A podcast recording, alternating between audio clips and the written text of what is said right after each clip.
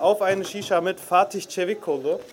Für euch vielleicht einfach eine Veranstaltung wie jede andere an diesem Tag. Für mich ganz besonders. Das ist ähm, für mich im Leben ein absoluter Höhepunkt. Nein, also ich, ich rolle jetzt erstmal ein bisschen auf. Ich war 2012 oder 2013, habe ich mich entschieden, politisch aktiv zu werden, auf die Schule ein bisschen zu scheißen und ähm, habe mir gedacht, ich organisiere so Integrationsabende, habe ich die damals genannt, bei denen ähm, Menschen aus ihren Lebenswegen erzählen. Und der erste, wo ich mir dachte, okay, ich brauche eine bekannte, Person, die auch gut reden kann, der mir in den Sinn gekommen ist, warst du. Damals habe ich dich über Facebook angeschrieben gehabt, habe dir gesagt, hey, wir kennen uns doch noch. Ich habe früher ein bisschen mit dir zusammen gearbeitet, das erzähle ich auch noch gleich, jede Menge, was du alles nicht weißt. Ähm, dann wolltest du mein Konzept haben zu dieser Veranstaltung. Du hast leider abgesagt. Das war in, wäre in Bottrop gewesen, da kommt nicht jeder freiwillig hin. Ähm, hat leider nicht geklappt, aber jetzt ein paar Jahre später weiß ich, du bist gekommen, ich habe dich eingeladen und das ist so für mich, ich habe es geschafft, ich kann in Ruhe sterben. Ein Applaus für Fatih Cevikolo bitte. So, um die Geschichte noch so ein bisschen zu intensivieren. Ähm, wir beide haben uns schon, also ist eigentlich ein Familientreffen jetzt gerade. Ich treffe meinen Onkel. Du hast ja jahrelang ähm, in der Serie Alles Atze mitgespielt. Und was du jetzt noch nicht weißt, ähm, ich gehöre zu deiner Familie, meine Eltern, die da auch sitzen. Meine Oma ist auch deine Oma. Und zwar hat in der Serie ähm, meine Großmutter, als du halt Ringer warst, in der Umkleide und sowas, die Menschen, die dich angefeuert haben, die deine Familie dort gespielt haben, sind meine Familie und auch in einer Szene, wo du vor Atze nach, ähm, nach äh, in die Helal olsun, hoş geldiniz. Wo du in die Türkei geflogen bist, ähm, war ich sozusagen der Neffe, der hin, äh, hinten durchs Bild rennt, während du deinen Chai trinkst. So, jetzt sind wir auch alle angekommen. Wir haben eine gemütliche Atmosphäre hier. Ich bin trotzdem immer noch sehr aufgeregt.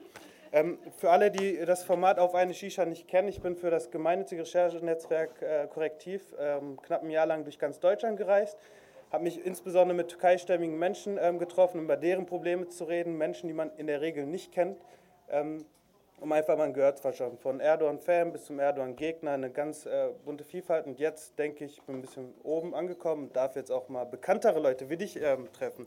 Fatih, direkt meine erste Frage.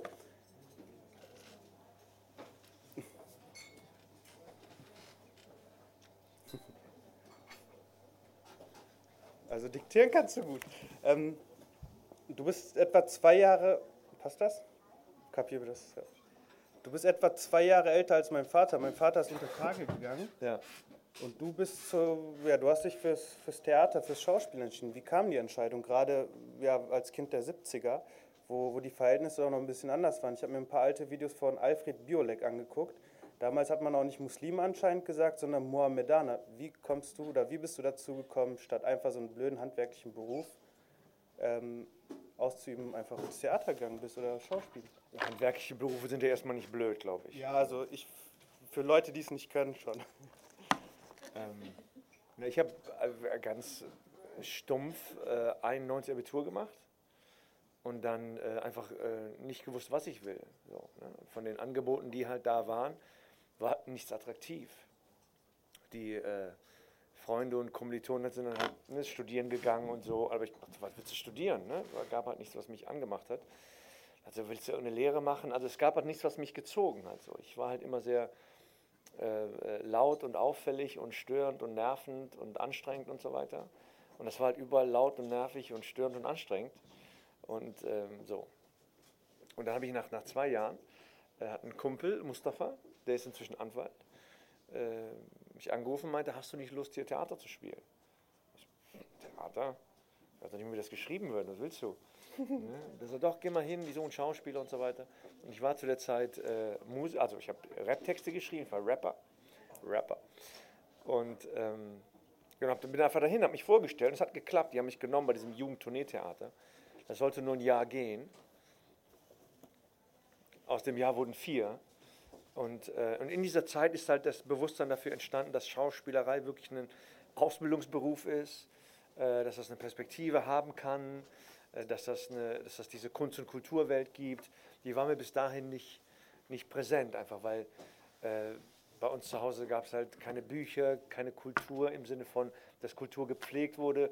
Unsere Kultur sah so aus, dass wir halt Videokassetten äh, aus der äh, türkische Filme, Kemal Sunal, Metin Zeki und so weiter, geschaut haben. Und das war halt so die Familienkulturunterhaltung. Das war auch super geil. Wir haben es immer äh, schepp gelacht bei Kermansfrau und sowas. Aber das war so die Welt halt. Ne? Und dieses Theater und Stadttheater und überhaupt Sprache, Literatur, Kunst äh, gab es so in dem Sinne überhaupt nicht. Und da bin ich eher zufällig oder durch, durch darauf beharren, dass ich weiß, was ich nicht will, zwar noch nicht wissen, was ich will, zugekommen. Ähm, wie haben denn deine Eltern darauf reagiert? Also wollten die für dich einen klassischen Beruf oder wie kann ich mir das vorstellen? Haben die das sofort angenommen? Weil das ist ja in erster Linie vielleicht auch für die was komplett Neues, oder? Ja, es ist was komplett Neues. Und ähm, ich habe ja nach dem Abi erstmal rumgejobbt. Ne? Und die Eltern haben gesagt, ja, ist ein halbes Jahr jetzt und jetzt könntest du aber langsam mal. Ne? Dann war das erste Jahr rum, die so, jetzt ist jetzt, jetzt aber jetzt mal langsam, könntest du doch mal. Ne? Und ich so, ja. Und dann das zweite Jahr rum und die so, Junge, wir verzweifeln, äh, mach doch was, werd doch Pfleger, werd irgendwie, was weiß ich was, mach irgendwas, fang irgendwas an. Du musst, in Deutschland brauchst du einen Schein und du musst Scheine machen und machen einen Schein. und äh, ja, aber das geht nicht so einfach weil du musst ja machen, was, was, was du willst. Er sagt, Quatsch, machen, was du willst. Du musst einfach was machen. Es ist egal, was du willst. Du musst einfach, musst, jeder macht einen Job und dann sagt, okay, dann muss ich einen Job machen. Und gerade als ich wirklich nach zwei Jahren an dem Punkt stand, so, ja, das ist Leben in der Gesellschaft heißt, dass du irgendeinen Job machst. Mein Vater war Werkzeugmacher bei Ford. Vielleicht fange ich bei Ford irgendwas an. Oder, oder, oder. Aber es muss nichts mit dem zu tun haben, was du willst. Das ist nicht wichtig, sondern du machst irgendein Zeug irgendwas. Weil du es halt machst, weil man es halt macht, weil es jeder macht. Und an diesem Zeitpunkt tauchte halt dieses Theater, diese Theateroption auf. Als ich dann meinen Eltern gesagt habe, hier, ich, äh, ich spiele das Theater, und ich so, Gott sei Dank, der Junge ist von der Straße. So. Und dann habe ich direkt mein Geld verdient und hatte von heute auf morgen Tourplan, Einkommen, Arbeit und so und war dann Schauspieler. Ähm, du hast ja gerade erwähnt, dass du auch noch Rap gemacht hast. Rap war ja so ein bisschen von den Menschen, oder Hip-Hop vor allem, haben ja gerade die Menschen gemacht in, in Amerika, die sich so unterdrückt gefühlt haben, so eine Gegenbewegung. War das bei dir auch der Anlass oder wolltest du einfach nur Musik machen? Na, mein, mein Beweggrund äh, zu rappen, der Rap-Texte zu schreiben, war wirklich, ähm, also ähm, mein NSU und 11. September war Solingen. Also Solingen war für mich ähm, ein Ereignis, was mich sehr, sehr irritiert hat. Dass ich komme aus Köln, Nachbarstadt Solingen, da haben da hat es gebrannt, da sind junge Menschen oder Menschen einfach gestorben, weil sie, weil sie Menschen sind. So. Und diese Menschen sahen mir auch irgendwie verdammt ähnlich. Und, das, und unser damaliger äh, Kanzler äh, Helmut, der korrupte Koloss Kohl, hat gesagt, äh, ich mache keinen Beileidtourismus. Das war auch so ein Satz, wo ich dachte, was ist denn das für ein Arschloch? Das kann doch nicht sein, wenn ein Mensch und er sagt, er macht keinen Beileidtourismus. Er muss doch da hingehen und sein Beileid mitteilen, dieser Familie, die einen unfassbaren Schmerz hat und so weiter. Und das hat mich ziemlich aus der Bahn geworfen. Das war, und da war es halt, gehst du jetzt in den Untergrund und baust Bomben oder, oder äh, gehst du damit künstlerisch kreativ um und, und schreibst Texte.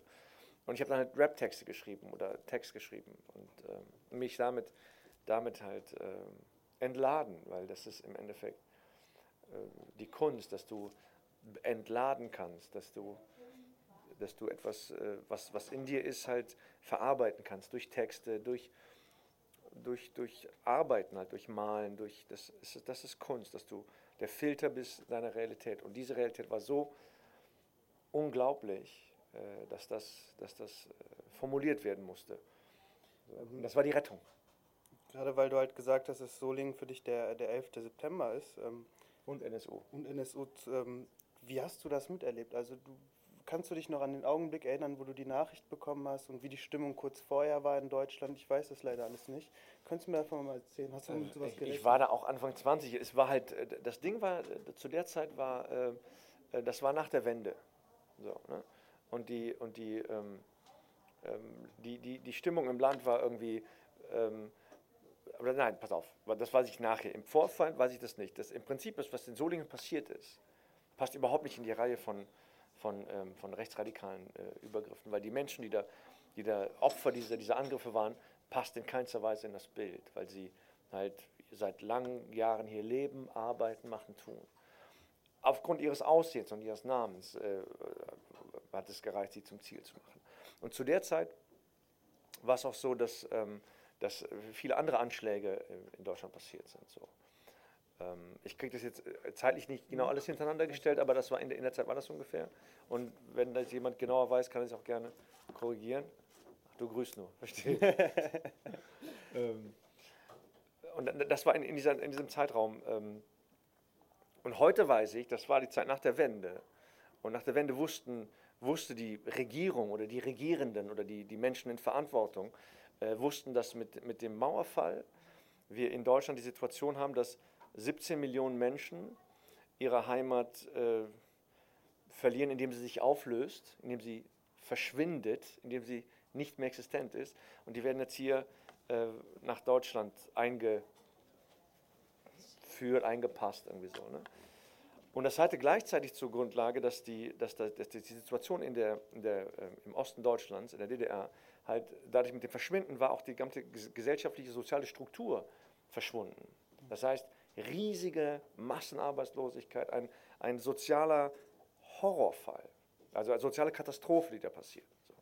Und es wäre die Aufgabe für die Politik gewesen, den Menschen da ähm, ähm, Sozialpläne anzubieten, äh, aufmerksam zu sein, sensibel auch mit dem Thema umzugehen. Eure, eure Weltideologie, Lebensgrundlage ist gerade ist gerade pulverisiert worden, weil das System, in dem ihr gelebt habt, das als Teil von Deutschland, was halt Ostdeutsch, äh, das gab es nicht mehr. Und dadurch war das, war das alles weg. Und man hätte viel sensibler äh, umgehen müssen, dass, dass, dass man zusammen Deutsch, Deutsch und wir sind jetzt wieder und ihr seid unsere Brüder und so weiter. So ist es aber nicht passiert. Das war eher so, halt die Fresse, du gehörst jetzt uns. So, ne? Der korrupte Kanzler Kohl und seine Amigos äh, konnten da eingehen und einkaufen und so weiter. Also die haben, die haben, da war ein ziemlicher Kahlschlag. Und gleichzeitig äh, gibt es auch einen Brief von, von dem ähm, großartigen äh, CDU-Mann äh, Volker Rühe, hat zu der Zeit zu den, den Kollegen in der CDU einen Brief geschrieben, hat gesagt, unser Thema jetzt, was jetzt das Wichtigste ist, im Land und in der Politik und auf der Agenda, was wir zu verhandeln haben, ist die Asylpolitik. Wir haben Asyl äh, äh, Schwämme, die hier hinkommen. Da kam so Wort wie das Boot ist voll und so weiter. Das ist das Thema, was wir jetzt nach vorne treten müssen. Wir müssen sagen, dass die Asylanten eine richtige Bedrohung für unser Land sind. Dass wir gerade 17 Millionen Menschen ihre Lebensgrundlage verloren haben und die wirklich äh, äh, angenommen werden müssen, wurde nicht thematisiert. Durch, die, durch das Kommunizieren, dass, dass der Asylant jetzt ein Problem ist, äh, gepaart mit der Frustration im Osten des Landes, wo Menschen von heute auf morgen einfach nichts mehr hatten, ähm, wurde das, das, äh, das Bild des, des äh, nach Deutschland kommenden Asylsuchenden als, als Sündenbock sozusagen angeboten. Und ratzfatz hat es überall gebrannt. War das jetzt soweit? Nein, ich finde es super. Ich könnte dir noch länger zuhören. Ähm, also kann man sagen, also kurz zusammengefasst, die, ähm, die Ossis wurden nicht gut integriert, oder? Ähm, es, es war, sagen wir mal, wenn wir heute von Kultursensibilität sprechen, ne, hätte man da auch eine ganz andere kultursensiblere Vorgehensweise an den Tag legen müssen, um zu gucken, wie kriegen wir Menschen zusammen. Für, für die Menschen, die im Osten gelebt haben, das war abgeschlossen, da durfte es nicht raus, du durftest nicht sagen, das war, das war sowas wie Internet, was, wo so alles kontrolliert wird, hoch 1000 täglich, so, aber ohne Strom sondern nur so jeder ist dem anderen sein, sein Stasi irgendwie so. Das muss, das muss wirklich der absolute Horror gewesen sein. So. Und als das dann aufgegangen ist, gab es ja diese Ideologie von der goldene Westen, alles ist toll und bla bla bla. Und denen dann sagen, äh, die Frage ist natürlich, wie machst du das? Dann sagen, ja, es ist toll, aber diese Freiheit, die man jetzt hat, die muss man auch aushalten können. Und für diese Freiheit muss man auch, mit der muss man umgehen können. Und, und die kostet auch was. Und die, ähm, es ist nicht nur hier ist alles frei, alle können haben. Nein, hier bist du frei halt, wenn du in diesem kapitalistischen System auch finanziell stark bist. Wenn du das nicht bist, dann hast du dich eher, dann hast du zwar die Freiheit, aber auch die Armut.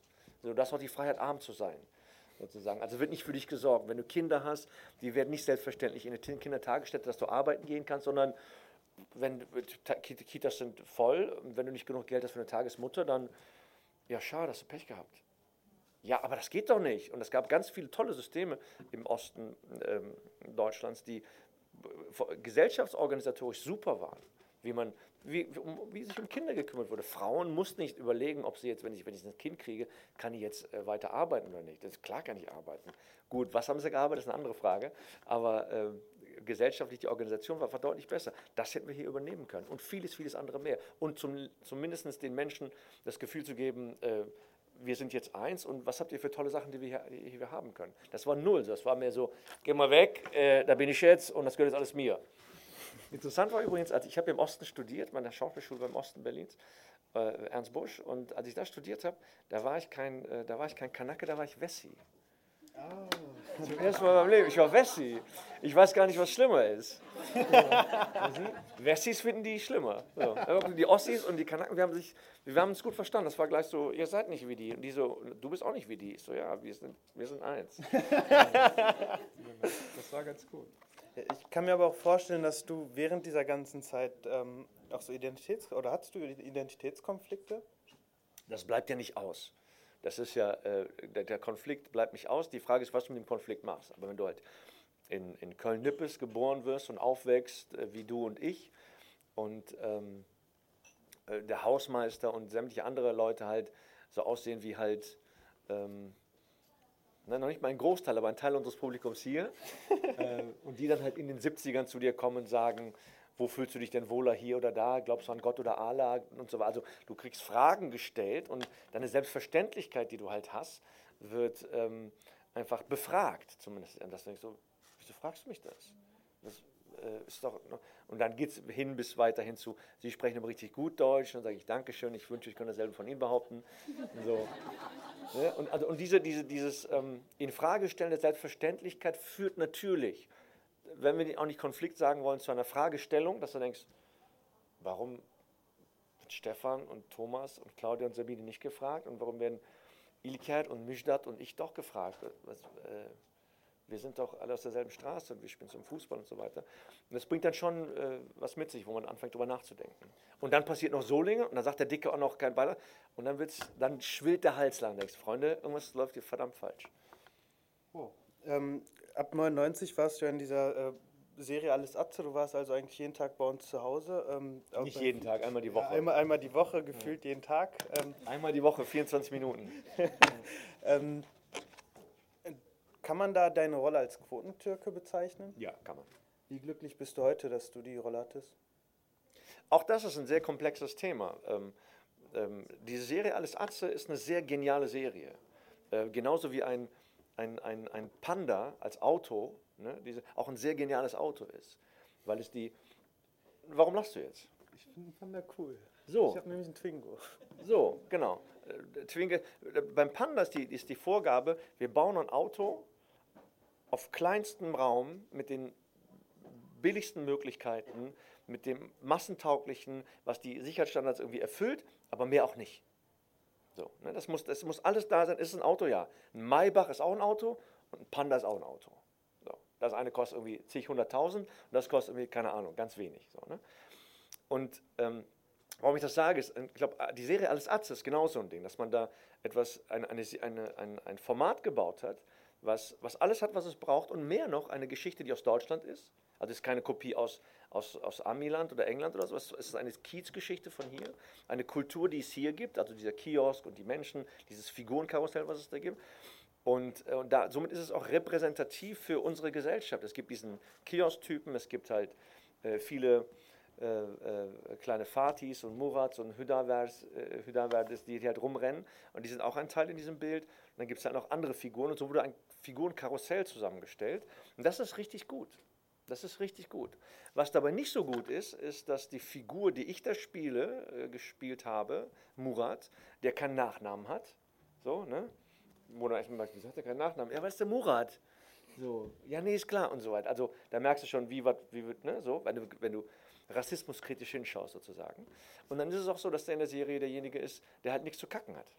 Der hat nichts zu melden. Und der ist der einzige, äh, ähm, von den Figuren her, der einzige ähm, man würde sagen, der mit dem gesunden Menschenverstand, der, der ohne Macke, ne? also der, was ich, der, der, der Opa Pläte kommt rein, der ist latent rassistisch, äh, äh, der, der, Polizist ist irgendwie korrupt und sein Freund äh, Harry, der Getränke, der, der, ist ein bisschen der ist jetzt nicht so die hellste Kerze auf der Torte. Und so, jeder so irgendwo denkt so, Alter, irgendwas stimmt mit dir nicht, ne? Murat ist der Einzige, sein einziges Manko ist, dass er Türke ist. Ne, und deswegen hat er auch nichts zu kacken. Das wird auch mal Thema, das ist auch die Grundlage der Gags. Dass der, dass äh, die Figur Atze Schröder, der, die Figur Murat gegenüber, immer so diese, diese Klischee-Stereotype bedient und ihm immer ganz Zeit die, um die Fresse haut. So, ne? Tu mal ein Messer, ich habe kein Messer, was bist du für ein Türke? So, ne? Riesengag, aber total rassistische Scheiße. So. Geht heute nicht mehr. Und wenn du das so betrachtest, ist es natürlich zum einen lustig, zum einen clever gemacht und gut gemacht, aber ähm, insgesamt eine Figur, ähm, die, sage ich mal, so heute, ich, nicht mehr funktionieren würde. Ähm, du hast ja auch noch. Gebe ich zu lange Antworten auf die Nein, Frage? nein, das ist perfekt für mich. Dann kann ich immer noch ein bisschen weiter nachdenken. Worum, Habt ihr schon Fragen aus dem Publikum? Nein, lass doch mal erstmal. Du hast gerade zwei Fragen gestellt. Ja. du hast aber zehn beantwortet.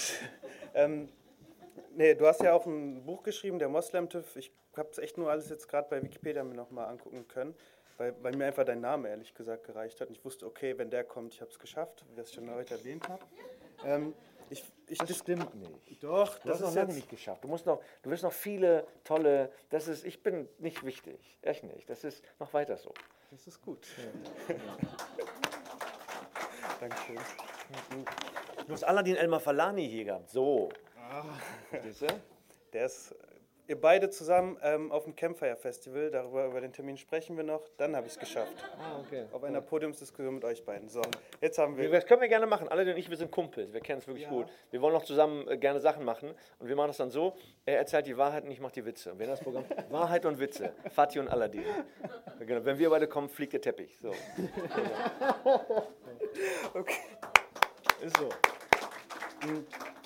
Das steht schon mal fest. Ähm, ich werde aber auch häufig so, du kennst das vielleicht sogar noch besser als ich, so Leute, die keine Türken sind, die kommen zu dem, was kann man eigentlich und wie kann man Türken fragen.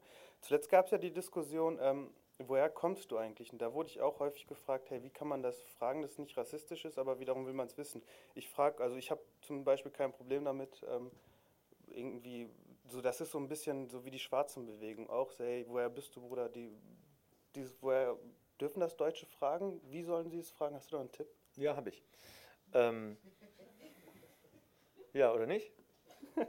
Hast du auch einen? Nein, doch, natürlich hast du einen. Nein, pass auf, da gibt es aber, gerade bei solchen Sachen gibt es halt so, so, Kollegen wie Aladin Elmar Falani und Amin Nasehi und Naika Forutan. Das sind Soziologen und Professoren in unserem Land, die zu diesem Thema forschen und, und, und äh, publizieren und wirklich sehr gute äh, Inhalte vermitteln. So, ne? Armin Nassihi, Soziologe an der Uni äh, in, München, äh, bei dem habe ich gelesen, das fand ich richtig gut, oder im Gespräch gehört, das fand ich richtig gut, dass er gesagt hat, im Prinzip ist diese, diese Frage völlig in Ordnung. Es ist überhaupt kein Problem. Problematisch wird es erst ab dem Punkt, wo die Antwort vom Gegenüber als nicht zufriedenstellend markiert wird. Ne, es geht ja ausgehend von der Situation hier mit ähm, äh, Dieter Bohlen in dieser Sendung, wo das Mädchen sagt, äh, woher kommst du, Herne? So, ne? Punkt. Woher kommst du? Herne. Okay, nächste Frage.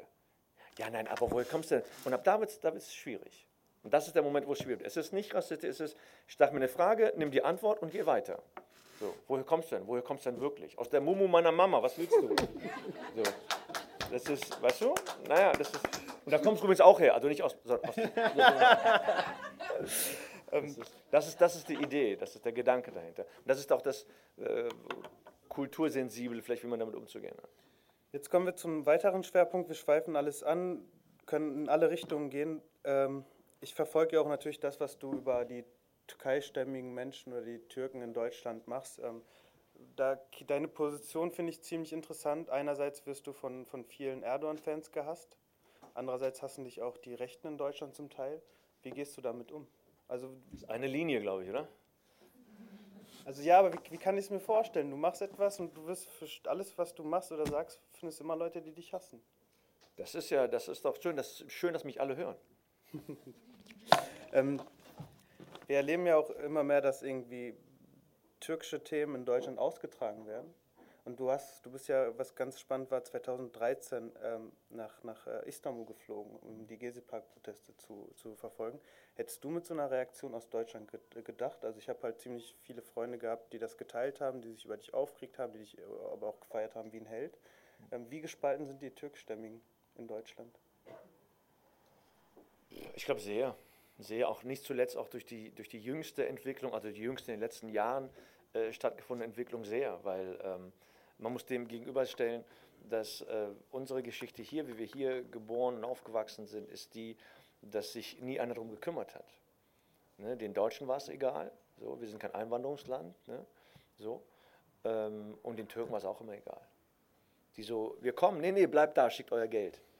So, ne, es, war, es war nie, und, und Erdogan ist der Erste, der wirklich hingegangen ist als Freunde, da wo ihr steht, da stehe ich. Da, wo ihr seid, da bin ich, wir sind eins, wir sind und so weiter. Also hat dieses Gefühl des, des Verlorenseins, des, des sich, sich, äh, sich ähm, ähm, unzugehörig fühlens, äh, akut, äh, aktiv angenommen, ist hingegangen und gesagt, so, da bin ich und ich, ich bin für euch und ihr seid für uns und so weiter. Das ist natürlich ein bisschen absurd, weil wir wissen, der macht das, um, um, um, um äh, Stimmen zu bekommen, um gewählt zu werden. Aber Nichtsdestotrotz ist es einfach emotional funktioniert das. Ne? Was hier passiert ist, wir haben, äh, seit ich die Politik in Deutschland verfolgen kann, war die Türkei immer außen vor. Ist sie noch? Ne? Ähm, äh, die CSU wirbt damit äh, Nein zur Türkei und so weiter und so weiter. Ähm, 2006 oder 2008 hat sich ähm, The Artist, formerly known as the Heimathorst, äh, unser Innenminister war damals noch CSU-Parteivorsitzender, hat sich beim äh, Pulschen Aschermittwoch in Passau, glaube ich, wo man auch ein bisschen draufhaut, hat sich hingestellt und gesagt, wir werden uns gegen die Zuwanderung äh, äh, sträuben bis zur letzten Patrone. Und das ist ein Zitat aus der Nazi-Zeit. Ne, der, der, Laden hat gekocht. Ne, der Saal hat getobt und alle waren irgendwie äh, glücklich, dass die richtige Richtung vorgegeben wurde und so weiter. Und ähm, gleichzeitig hast du dann, wenn du als hier geboren, gewachsener Mensch, gut, jetzt lebe ich nicht, nicht, in Bayern, aber halt in Deutschland, wenn du dann solche Sprüche hörst, wir werden es bis zur letzten äh, Patrone äh, wehren gegen die, gegen die Einwanderung in die Sozialsysteme. Das ist ja auch nochmal die nächste Behauptung, dass die in die Sozialsysteme einwandern, aber wir sind gegen die Zuwanderung. Ich bin ein, ein Einwanderer, ich bin ein hier, äh, meine Eltern sind hier hingewandert und so weiter. Das, also diese Kugel trifft auch mich. So. Und wie wohl kann ich mich hier fühlen, wenn ich weiß, dass es immer heißt, Nein zur Türkei, Nein zur EU, Nein, die, ohne, nein die Türken sind um Gottes Willen, die schächten ihre Schafe im, im, im, in der Badewanne und so. Und wenn das drei gemacht haben, haben es drei Millionen nicht gemacht und so weiter. Ne?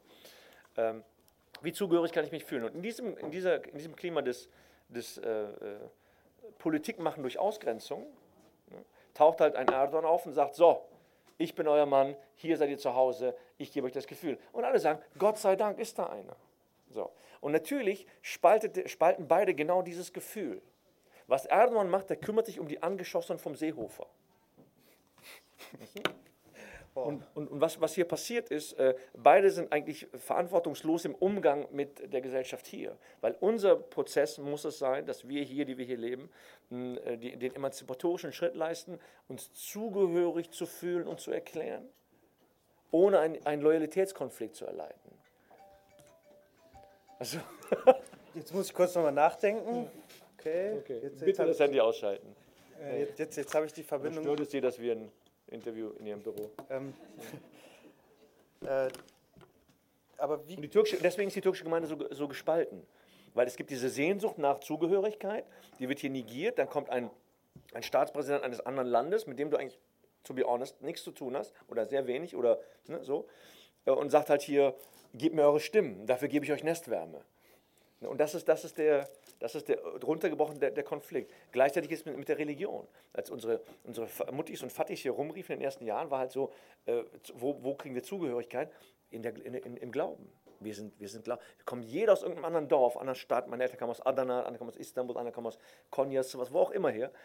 Und aber wo wir uns finden können, so, äh, Müslümanos, Alhamdulillah, wir Adi, so, zu, zum Freitagsgebet. Da können wir Gemeinschaft leben, die wir halt so dringend brauchen und suchen und so weiter. So. Ähm, hast du eine Idee, wenn du tourst ja auch gerade durch das Land, ähm, du diskutierst auch bestimmt viel mit Menschen, ähm, die, die mit Erdogan sympathisieren. Und wenn einer halt dir genau die Argumente ähm, vorträgt, ähm, Erdogan gibt uns Wärme, Türkei ist meine Heimat. Hast du da Mittel, was, was jeder von uns vielleicht anwenden könnte, um zu sagen könnte, scheiß jetzt drauf, was in der Türkei passiert? Wir kümmern uns jetzt um Horst zusammen. Achso, Horst, ja, aber wenn, der, wenn, wenn, wenn, ähm, wenn äh, Mehmet mir sagt, irgendwie, äh, der große Mann gibt mir Liebe und meint damit halt äh, Erdogan, dann und wir dann aber sagen, scheiß mal darauf, wir kümmern uns erstmal um Horst, das sind, ja, das sind ja drei Bausteine gleichzeitig. Also jetzt Horst, der große Mann oder Mehmet. Kann man Horst, ach Horst wollte schon abziehen, kann man Mehmet nicht von Erdogan abziehen und auf Horst richten? Das ist doch eigentlich das Beste. Von, das ist ein schöner Satz. Kann man Mehmet nicht von, von Erdogan abziehen und auf Horst richten. Das ist, so, das ist militaristischer in diesem Bild. Wir sind ja in einer ganz entspannten Runde. Natürlich. Ähm, es, es, ist, wie so vieles, es ist halt sehr komplex. Ne? Das ist, du kannst sie einfach. Ähm, das, das ist das, was ich in meiner Arbeit vielleicht in seiner, in seiner Außenwirkung versuche halt zu kommunizieren. Und wenn du aber schon kommst und von vornherein ähm, mich verurteilt hast als der ist nicht türkisch genug oder zu deutsch oder nicht deutsch genug oder was, dann habe ich eh keine Chance. Ich kann mich nur um die kümmern, die, äh, sage ich mal, im Zweifel sind. So bin ich auch. Ich bin auch im Zweifel und ich kann Gedanken formulieren und Angebote machen. Guck mal, so denke ich, so fühle ich, wie fühlst du? Und vielleicht können wir uns in unserer Unsicherheit verbinden. So, dass, bevor du halt auf eine Seite fällst und irgendwie halt faschistisch und, und ausgrenzend und rassistisch wirst. So. Das finde ich nämlich gerade extrem hart. Also die Veranstaltung läuft ja unter dem Titel Was bewegt unser Land. Wir sehen halt, dass wir zum Teil aufeinander gehetzt werden, dass es Probleme in Europa gibt, in Deutschland ist die AfD sehr stark, Rassismus, Rassismus wieder so langfähig, ähm, einmal gibt es dann noch äh, Stress aus der Türkei, der vielleicht auch in Deutschland ausgetragen wird. Wir sind einfach keine Einheit mehr. Also, was, wohin geht unser Land? Den Bach runter? Ja, Einheit ist, das ist das erklärte Ziel, aber es ist ja immer, auch wenn du Gleichgewicht, nach Gleichgewicht suchst, das suchst du ja, weil immer Ungleichgewicht da ist. Und es, es herrscht ja einfach Ungleichgewicht. Die, äh, ich mag Aladdin sehr mit, seinen, mit seiner Beobachtung und Beschreibung der Situation. Äh, Aladdin Elmar Falani, Professor Doktor. Ja, auch der, sein Buch hier, sehr geil. So, der halt im Prinzip sagt, was, das, was gerade heute passiert hier, dass wir viele Konflikte haben, ist ein Zeichen für gelingende Integration. Weil der Gedanke, je mehr Teile der Gesellschaft teilhaben, also er benutzt das Bild mit dem Tisch, was ich großartig finde, dass wenn je mehr Menschen am Tisch sitzen, Ne, und unsere Eltern kamen vielleicht noch in den Raum und haben den Katzentisch bekommen oder so. Aber wir sitzen jetzt schon am Tisch, wir machen Sendung, wir sind aktiv, wir, äh, aber immer mehr äh, ähm, äh, äh, ausgegrenzte Teilnehmer der Gesellschaft nehmen jetzt teil am Prozess, so, am, am Tisch. Je mehr davon da sitzen, ne? es gibt jetzt immer mehr Bewusstsein auch, dass äh, Schwulen-Ehe ist jetzt irgendwie äh, ist, gesetzlich verankert äh, die, die, behinderten Menschen sind, glaube ich, noch die, die am wenigsten bekommen. Aber es gibt immer mehr Aufmerksamkeit für Ausländer, Frauen, die immer auch als ne, ich gehe an den Herd und so kriegen immer mehr Raum. Es gibt immer mehr Gleichberechtigung. Es wird, es wird immer, das wird alles viel mehr, dass die, die bis jetzt immer das, äh, die Ansager waren, ne, die, äh, die kriegen immer mehr das Gefühl, warte mal, dürfen jetzt echt alle hier mitreden? Der auch? Der, ach, das ist aber kacke jetzt.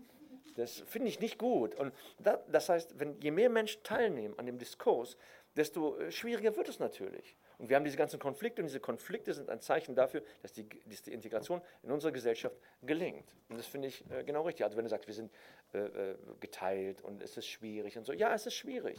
Aber gut, dass es so ist. Früher hieß es so, wir sind kein Einwanderungsland, du kannst froh sein, dass du hier bist. Halt die Fresse. Und so ist es nicht mehr. Und das ist gut. ähm, du bist ja auch mittlerweile Vater. Ähm, erst glaubst du, dass dein Kind oder dass, dass, wenn du irgendwann auch mal Opa wirst, Opa, noch irgendwann sagen wird, ich habe türkische Wurzeln? Oder glaubst du, mit der Zeit werden alle Türken oder Türkeistämmige in Deutschland deutsch? Glaubst du, das ist eine Frage der Zeit auch, dieser Konflikt? Da gehören ja mehrere zu. Das ist ja einmal, also wir, die wir da drin leben, aber es geht ja auch, man spricht in diesem Zusammenhang von, von Dominanzgesellschaft. Ne? Also dass man bestimmt, wer und wer nicht, also wer dazugehören darf und wer nicht. Und ähm, wir erziehen unsere Tochter äh, zweisprachig. Ne? Also ich spreche mit ihr Türkisch und Deutsch. Oder zweisprachig finden ja alle super. Ne? Zweisprachig ist so toll. Bis sie rauskriegen, dass die Zweisprache Türkisch ist. Die so, oh, Türkisch? das war jetzt aber nicht. Und nee, Französisch ist doch toll und Spanisch ist doch und Italienisch ist doch bella mia. Und ah, Ita Türk, ach so, nee, das. Äh, das hört der Applaus auf. Das ist aber doof jetzt, Türkisch ist äh, auch nicht so. Ja, das ist immer so manchmal, ja. Das ist, das ist immer so manchmal, genau. Ja, ein schöner Satz. Ähm, genau, das, das ist die Situation. Und ähm, Ja, das wird sich zeigen. Das wird sich mit der Zeit zeigen. Also es, im Endeffekt, also die, das Ergebnis dieses emanzipatorischen Prozesses oder das Ergebnis der, der Frage nach dem, wo ich nicht gehöre und so weiter, ist im besten gestellt, wenn, wenn die Gesellschaft auch, sage ich mal, offen sagt hier, wir sind alle eins und fertig. Ne? Also wenn die sagen, nein, du nicht, weil äh, du hast äh, blaue Augen, blaue Augen gehören nicht dazu, blonde Haare schon mal gar nicht und so, wir haben hier nur, ne? das, das, das, sobald wir das auflösen können, das hat mit dir selber zu tun, aber auch mit dem gesellschaftlichen äh, Umgang. Und da ist gerade ein Umbruch im, im, im Gange, das glaube ich schon. Ähm, hat jemand schon eine Frage? Weil langsam haben wir auch Zeitdruck. Bitte. Möchten Sie denn, dass Ihre Tochter sich als ausschließlich deutsch sieht? Oder möchten Sie ja auch Kulturguthaben mitgeben? Ich habe selber eine Tochter und selbst im Migrationshintergrund finde ich es sehr schwierig, diesen Mittelweg zu finden. Zu sehen, als was möchte ich denn, dass sie sich in 20 Jahren identifiziert und ohne dass sie, wie ich, dieses zwischen den Stühlen sieht. Weil ich habe das oft als problematisch gesehen. Möchte, man möchte das für seine Kinder natürlich immer vermeiden, dass sie dieselben Probleme erleben wie man selbst. Was ich, erstmal schlucken. ähm, was mir wichtig ist in der, in der Erziehung äh, unseres Kindes, ist, dass das Kind selbstständig ist, dass es frei, äh, im möglichen Sinne, aber halt frei entscheiden kann. Das heißt, dass du es äh, auch fernhältst von. Ne? Also nicht, dass es so ist, ich sage hier, die war von der katholischen Grundschule, katholischer Kindergarten, nicht Grundschule, katholischer Kindergarten, da war ich auch, also nicht im Deva, aber in einem anderen, da guck mal hier. Ne? Dann kommt die nach Hause und singt halt, äh, es ist prima, dass du da bist. Ne? Und so denkst das ist gut, das ist gut. Und dann sag ich, pass auf, aber es gibt noch ein anderes Spiel. Es gibt noch eine andere Mannschaft, ne? Der, da ist auch einer prima, dass er da ist.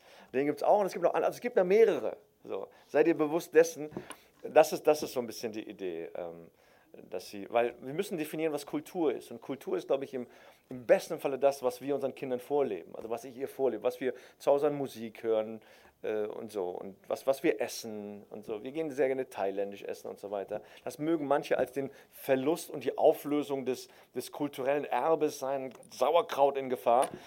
Äh, aber es ist halt so, wir leben in einer Welt, die, die sehr, sehr, sehr zusammenwächst die größte Problematik für unsere Situation auf dem Planeten zurzeit ist, neben, dem, neben den Klimazielen, ist die Digitalisierung, die gerade unser komplettes Gemeinschaftssystem auf links zieht. Wir leben in einer digitalisierten Welt. Das ist, und in, in den Zeiten, wo wir, wo wir Rechner haben, die mit äh, Lichtgeschwindigkeit arbeiten, wo wir ähm, technische Möglichkeiten haben, die nicht vorstellbar sind, die in die Gesundheit eingreifen werden, in das Gesellschaftliche eingreifen werden, die Arbeit verändern werden, die Transformation, die da ansteht, die ist so fundamental. Wir können ganz entspannt von einer Revolution sprechen, kleiner haben wir es nicht. In diesen Zeiten immer noch von, ich meine es nicht dich, aber kulturellem Klein-Klein und Migration ist das Problem der Gesellschaft und bla, das ist echt, das ist, das ist Kuhmist. Das ist, wir sind, wir sind Menschen und bald sind wir Maschinen und zwischen denen wird es irgendwie ausgetragen. So, da, da geht die Reise hin.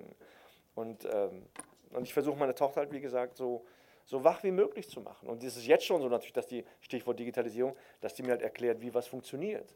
So, ne? Und das ist die Zukunft. Und dass die auch so viele Sprachen wie möglich sprechen kann, dass die halt Englisch sprechen kann. Letztes hatte in Englisch immer die gute Note geschrieben. Ich so, ey, geil, gute Note. Ich so, Papa, ich kann Englisch. geil.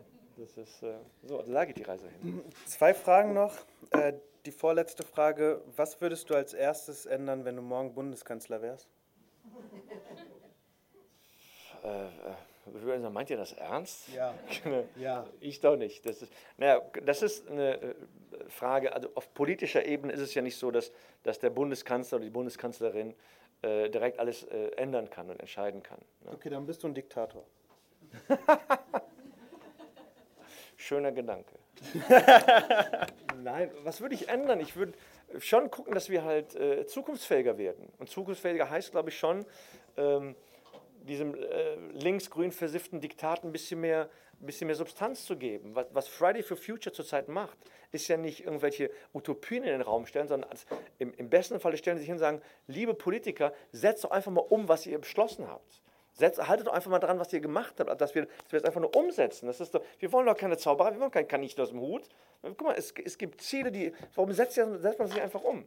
Und dann siehst du halt, eine, eine äh, Kanzlerin unseres Landes macht um ihren äh, äh, ihren, ihren, ihren, ihre Amtszeit zu verlängern, macht einen harten Move nach links, sagt hier, äh, hier Kraftwerke schalten wir aus, ne? Sichert sich damit die, die Kanzlerschaft, entbeint mit dem Move gleichzeitig die Grünen ne? und die SPD ist eh am Arsch. So. Ne? Dann merkst du, okay, das war jetzt für sie wichtig. Das, es geht immer um machtpolitische Interessen. Deswegen, was würde ich machen? Ich würde erstmal gucken, dass mich keiner abwählt, sobald ich dran bin.